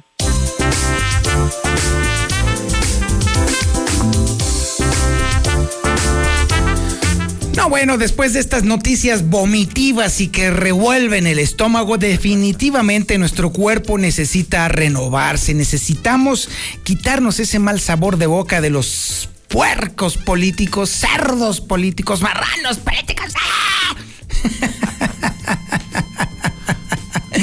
¿Qué onda, mi Beto? Buenos días. Mi buen Toño Zapata, con el gusto de saludarte en esta santa semana.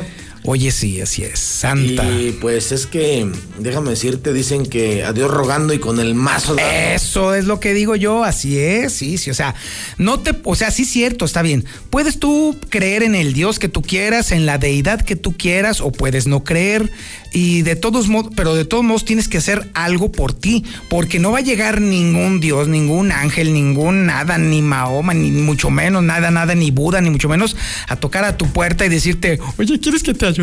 Pues no, échate la mano. La deidad es efímera y tan efímera como que te voy a decir lo siguiente, escuchaba el tema de la procesión que se, se, se realizó. Ah, por ejemplo. Y, y qué padre y qué bonito, pero mi buen Toño, si no inviertes en tu salud, si no inviertes en tu sistema inmune, si no le inviertes a, a tu cuerpo, es decir, al agradecimiento que naturalmente deberíamos de tener todos por este organismo que es básicamente nuestra humanidad, pues mi buen Toño, pues puedes andar en todas las procesiones o puedes andar sencillamente en tu casa y sabes que un, chiflido, un aironazo, una cuestión de que se nubla, te va a afectar, mi buen Toño. Claro, y además, eh, este, la, misma deidad, si o sea, puede decir, a ver, ¿cómo te ayudo? Si tú estás ahí en la procesión, si estás ahí en el borlotre, en el guateque, en el desmer, ¿cómo te ayudo?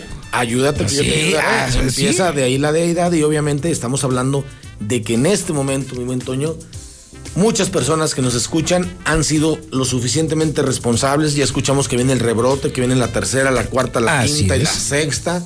Y yo digo que hay que mantenernos ocupados y no preocupados. Hoy mismo muchas personas que, que nos escuchan, mi buen Toño, han tenido esa reserva de decir, no viajo, no hago, no me muevo. Y obviamente tienen que complementarlo con un tema de salud, mi buen Toño. Un organismo que se encuentra mucho más saludable, un organismo que se encuentra mucho más alto en su sistema inmune, un organismo que se encuentra totalmente oxigenado, desintoxicado y obviamente limpio, es un organismo que te va a resistir muchísimo mejor. Yo siempre hago la analogía, mi buen Toño, en el sentido de decir, tú compras un carro, no sabes cómo viene, pero si tú lo mandas a la agencia, le limpian, obviamente inyectores, le cambian filtros, le cambian el aceite, bujías. Mi buen Toño, no hay que ser magos en este tema, no hay que ser tampoco ni brujos ni esotéricos. Sencillamente, si nos aplicamos al tema de meterle salud al organismo, obviamente tu condición de vida va a cambiar. No te imaginas cuántas personas tenemos y tenemos cientos de testimoniales donde diabéticos, hipertensos, personas que ya les duele la, la nalguita porque traen ahí pues obviamente un tema de ácido úrico, gente que trae obviamente triglicéridos, colesterol, ácido úrico, ya no se diga hombre, personas que tienen padecimientos que traen radioterapia, quimioterapia, son personas al final de cuentas muy susceptibles. Aquellas personas que traen sobrepeso, mi buen Toño, que dicen, pues es que está llenito, está sano. No, mi buen Toño, déjame decirte, si no traes salud, si no traes una herramienta al 100%, no traes nada y eres susceptible no solamente del COVID, eres susceptible de cualquier enfermedad que te pueda pegar y que te ponga la arrastrada de tu vida en el mejor de los casos. A ver, entonces vamos a ver, vamos a entrar en materia. ¿Qué nos está ofreciendo el día de hoy Widgras? A ver, venga, venga. Mi buen Toño, ya me da hasta, hasta miedo llegar al programa porque luego la patrona me anda corriendo. No, no, no, no. Pero. Échale, échale. Para flo- le damos, a ver. Flojito y cooperando. A Total. ver, vamos a ver. ¿Cuántos protocolos, este. ¿Qué? ¿A mitad de precio? Ahí te va, mi buen Toño. A ver, a ver, por, a ver. Por los clavos de Cristo vamos a aventar cinco protocolos. No, no, no, no. A mitad de precio. No, no, no, no, no, no, no, no, no, no. Llegaste aquí, te va a costar. Te va a costar. Estamos en, en el programa número uno con mayor audiencia Eso y sí. me vas a salir con cinco. No, señor. Usted aquí vino a ponerse guapo. No, no. Échale, Ahí échale. Vamos a subirlo a 10 No, no. protocolos. A ver, no, no, no, no. ¿Cómo que 10? No, no, ¿qué te pasa, calabaza Nel? No, no, no puede ser. 10 nada más. No manches, estamos un- con un montón de gente. No, estoy seguro que ahorita hay gente que decir, ah, chis, ¿cómo? No, no, échale. No, y sobre todo échale. gente que dice, ya me siento mal, ya me Ya, no, güey". no, no, no, no, no, échale. Mira, es más, el barroso se siente mal. Ahí está, Ya mira, ahí sé. está uno. Ya lo sé. Échale. Y No, échale, mi Beto. diagnosticando al barroso algo Sí. para que se mejore. Échale, Beto, échale. Toño, bueno, vamos a subirlo, fíjate. Va a ser entrega sin A costo, Ok, sí. valoración sin costo y plan nutrimental sin costo. Ok, ya son tres cositas. Vamos a aventar, Mm. fíjate bien. ¿Te parece bien 15? No, no me parecen bien. No, no, no, no estoy conforme. No, no, definitivamente no. A ver, ¿qué dice usted? ¿Qué le dice la audiencia? ¿Que, que le eche el veto? Pues sí. Bueno, ahí te va. Te va a costar, te va a costar. te Tome que- su teléfono. A ver, agárralo, Tómelo agárralo. y márquelo el número que le voy a dar. Vamos Échale. a ofrecer 20 protocolos. Eh, ándele, pues. Y mínimo. Toño, fíjate bien, son 20. Hoy Eh. mismo entregamos, hoy mismo. Ok. Así como Star TV.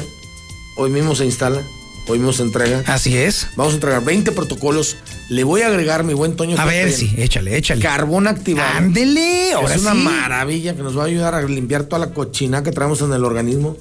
Va a ser producto, entrega, valoración, plan nutrimental y carbón activado. Eso, ahora sí ya llenamos la manita. sin costo. El producto, fíjate bien, solamente estos 20 que estamos mencionando van al 50%. Eso, chambre. Así ya, ya. Eso sí. Te vas a quedar pobre, pero eso sí con un montón de gente. Pero muy, muy, este, muy agradado porque mi buen Toño, el tema de salud es muy delicado. Hoy en Aguascalientes tenemos una crisis de salud tremenda, como no tienes una idea, donde la gente no solamente no acude a las eh, instancias de, de salud, no, no por ganas, sino porque aparte no hay dinero. Hay que apostarle a la salud, mi buen Toño, y ofrecemos estos 20 protocolos donde solamente la gente va a pagar el 50% del producto. Exacto. Entrega, valoración y plan nutrimental sin costo.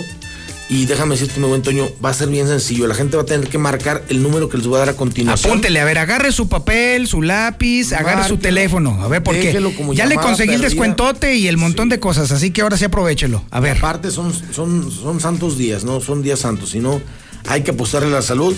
Hoy trabajamos, hoy le entregamos marque, deje la llamada como perdida, nosotros la vamos regresando a la medida de las posibilidades, o bien mande WhatsApp. Ya sabemos, mi buen que la clave helada de Aguascalientes es 449. Ya ni siquiera lo voy a comentar, marque 449, pero bueno, el número es bien sencillo. 266 2558 266 2558 es el número de la salud. Márquelo ahora, 200. Márquelo, los primeros nada más son 20, ¿eh? Son, Son 20, así que solamente 20, márquelo ahorita, sí. márquelo ahorita, porque si no. Se agota rápido. Así es, Muy márquelo ya en este rápido. momento. Ahí están, ya están cayendo, ya está cayendo. Ya está el primero que ya tuvo el 50% de descuento. Y ahora nos vamos con el que dice que, a ver, échale más, échale carbón activado, échale acá la pastillita, échale. La cobija. La, échale, échale, échale. Ahí les va, sencillo. Apártelo el día de hoy, no importa, nos ajustamos al día y a la hora, trabajamos los siete días de la semana. Recuerde que es un tema de salud, mi buen Toño, me canso de decirlo, pero si hoy ya le dio COVID, pues su sistema inmune, déjeme decirle, está devastado. Si no le ha pegado, récele a su Dios, pero también haga y tome acciones para que si le llega no le pegue el susto de su vida. Sencillamente active su sistema inmune, mi buen Toño. Si no traes salud, no traes nada. El cuerpo, el organismo es un templo. Si no lo alimentas, si no le rindes culto, mi buen Toño, eres una persona Exacto. malagradecida. Ya cayeron seis, ¿eh? Ya cayeron seis. Ya estoy contando. Mira, ya está. Ahí está el séptimo. Y sumando. Ya se está. Ya nomás quedan trece. Agua. No, espere. Yo ve. Doce. Ajijo. Ya Muy va, bien, ya, ya van va. dos. Ya nomás quedan doce. Nada más, de- digo, de las llamadas que están llegando. Claro. Así que sí. Y en ese orden las vamos a contestar. Ok, me 20 parece perfecto. 50% 20, de 20. descuento. Recuerde que Wheatgrass es un licuado que vamos a hacer todos los días por la mañana Ajijo. en ayunas. 11. Y que obviamente también se puede medir, mi buen Toño. Esto no es un tema de fantasía ni mucho menos esotérico. Lo puedes medir con una biometría hemática antes y después para que veas dónde quedan exactamente tus plaquetas, tus triglicéridos, colesterol, ácido úrico y obviamente todo lo que tenga que ver con tu tema de salud. Ok, de nuevo cuenta el teléfono. 266 25 58 266 25 58. Hoy mismo le entregamos. Marque ya. Y ya nomás quedan nueve, ¿eh? Mira, no va, no, si está en friega la- este asunto. Bueno, baja. mi Beto, muchísimas gracias. Ocho, vámonos, no manches, no, está fuerte esto. Ya nomás quedan ocho. Siete, no manches, oye, está Así bueno va, esto. Siete trabaja. protocolos quedan y ya le conseguí el descuento, ya le conseguí el carbono activado, ya le. No manches, hombre. Ya no más falta que le llevemos a los peregrinos a la Ah, puerta. sí, o que les llevemos al quesada allí para que te se los lleve allí, así en, en shortcitos y toda la cosa acá, bien mono. Bueno, en fin. ¡Seis! No manches, se acabaron. Venga, bueno, se están acabando. Quedan seis, quedan seis. Bien, mi Beto, muchas gracias. Gracias. Ahí estamos. fin de semana y recuerde que haga de su vida una Cinco. santa semana. No, no la padezca, gócela, disfrútela. Así es. Pero inviértale. Exacto, ya nomás quedan cinco. Está Y si no canijo tiene salud, mi buen Toño no tiene nada. Mientras, exactamente. Mientras tanto, nos vamos con la información nacional e internacional con Lula Reyes. Adelante, Lulita, muy buenos días. Eh, Gracias, Toño. Muy buenos días. Eh, sé que el, te- el tiempo apremia, pero quisiera hacerte una pequeña precisión acerca del Sábado Santo. Aunque la mayoría conoce este día como Sábado de Gloria, su nombre correcto es Sábado Santo. Ocurrió el cambio de nombre en el año de 1955, es decir, hace más de 60 años ya. En la reforma litúrgica de Semana Santa del Papa Pío XII se dio este cambio de nombre. El decreto hizo que la vigilia pascual se realizara en la noche del sábado y no en el día como solía hacerse. Entonces hoy no es sábado de gloria, es sábado santo, según este decreto que hizo el Papa Pío XII. Y bueno, pues ahora sí ya en la información y perdón, quitan apoyos a diputados que buscan la elección, la reelección. La Cámara Baja retira por dos meses los rubros por 45 mil y 28 mil pesos. Se busca que los recursos pues no influyan en la contienda. Y registra Morena en Tamaulipas a candidato preso. Fue registrado como candidato el exedil panista Adiel Medina, pero no por el PAN, sino por la coalición Morena PT a la alcaldía de Soto la Marina en Tamaulipas. El INE ordena a Morena no promocionar imagen de Félix Salgado Macedonio en spot. La medida impuesta por el INE eliminará cualquier spot donde aparezca Félix Salgado Macedonio. En la información internacional, Joe Biden afligido por el ataque contra policías que custodiaban el Capitolio. El presidente Joe Biden expresó su pesar tras el violento ataque contra policías en el que murió un, un uniformado y otro más resultó herido. Envió condolencias a sus familias y ordenó ondear a media hasta las banderas en la Casa Blanca. Hasta aquí mi reporte. Buenos días. Y ahora nos vamos con el Zuli Guerrero. Oiga, y antes de ir con el Zuli Guerrero, ¿qué creen? Me está diciendo el Beto que se acabaron los protocolos. ¿Qué óvole? Ahí está, les conseguí el más descuento, no les puedo eh, de conseguir. Y para el próximo sábado les voy a conseguir descuento hasta con el quesada. Faltaba más. Ahora sí, vámonos con el Zuli Guerrero y su oferta de la semana. ¿Qué tenemos, Zuli? ¿Qué tenemos? ¿Qué tal, señor Zapata, amigo? Le escucho muy buenos días. Pues, ¿qué vamos a tener? Sin duda, el platillo estelar, el principal, que hoy, hoy, hoy, hoy juega papá, sí. El Real América estará enfrentando al Necax. Esto será a las 7 de la noche, en vivo aquí a través de la Mexicana 91.3 de FM, desde el Estadio Azteca, las Águilas del América que desean seguir volando en lo más alto del campeonato, y un Necaxa que estaría jugando una de sus últimas cartas pensando en alcanzar la repesca. Además, el día de hoy también Atlas ante los Cholos y Monterrey ante San Luis. El día de ayer arrancó esta cabalística jornada número 13 el balompié mexicano, donde Puebla venció tres goles por uno a Mazatlán y Juárez cayó en casa un gol por cero ante la máquina del Cruz Azul. Además, en Italia, en partido que ya concluyó, bueno, pues el Nápoles venció 4 por 3 al modesto Crotone, batalló el conjunto del Nápoles, sin embargo, pues al final de cuentas se quedó con la victoria. El Chucky Lozano estuvo en la banca e ingresó de cambio al minuto 62, sin embargo, no tuvo oportunidad de hacerse presente en el marcador. En Inglaterra también destaca, bueno, pues la recuperación que ha tenido el delantero mexicano Raúl Jiménez, quien está ya luciendo y teniendo actividad con el equipo juvenil del Wolves, que le ve bien con la pelota, así es que espera que pueda seguir recuperándose. Y además en grandes ligas, en juegos que usted puede seguir a través de Star TV, el día de ayer los Dodgers de Los Ángeles vencieron 11 carreras por 6 a los Rockies de Colorado, además un partido que estaba pendiente, que no se pudo jugar en la, en la jugada, en la fecha inaugural. Bueno, pues los Orioles de Baltimore vencieron tres carreras por cero a los Medias Rojas de Boston. Además, también ayer los Diamantes de Arizona cayeron 4 por 2 ante los Padres de San Diego. Para el día de hoy, a las 11 de la mañana, a través de Star TV, los Yankees están enfrentando el segundo juego de la serie ante los Azulejos de Toronto. Además, también otro duelo que destaca son los Cachorros de Chicago ante los Piratas de Pittsburgh. Los Atléticos de Oakland estarán viéndose las caras nuevamente ante los Astros de Houston y además los Dodgers de Los Ángeles a las 6 de la tarde también estarán haciendo lo propio ante los Rockies de Colorado. Hasta aquí con la información, señor Zapata. Buenos días y buen fin de semana para todos. Muchísimas gracias, mi estimado Zuli. ¿Cree usted que se acabaron las ofertas nada más porque se acabó el noticiero? No, señor, déjeme decirle que ya que tiene el lápiz y la pluma ya, que ya la sacó, o que ya tiene el celular listo, pues ahí le va. Le voy a pasar el teléfono de José Luis Morales. De una vez, para que usted le mande sus denuncias, sus fotos, sus imágenes, para que le mande un me- mensaje de WhatsApp, lo registre bien el teléfono de José Luis y le mande un mensaje de WhatsApp para que luego después también José Luis le mande usted la portada del hidrocálido, los videos exclusivos, los tweets más importantes y relevantes. Ahí le va, apúntele el teléfono de José Luis Morales, 449 122 5770. 77, perdón. Ese es el otro. Ahí te va, ahí te va, le va otra vez. Ahora sí va bien. 449 122 5777. Ese es el teléfono de José Luis Morales y además ese es el teléfono que él utiliza para distribuir su información. La portada del hidrocálido, los videos exclusivos y la información más relevante que está aconteciendo en Aguascalientes, en México y el mundo.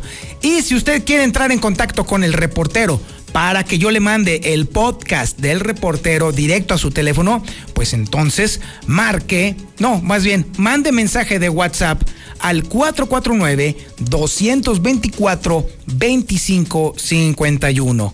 Ahí le va otra vez. 449 224 2551. Ese es el teléfono de El Reportero. Y ahora sí, muchísimas gracias y como siempre, pórtese mal, cuídese bien y niéguelo todo. 25.000 watts de potencia.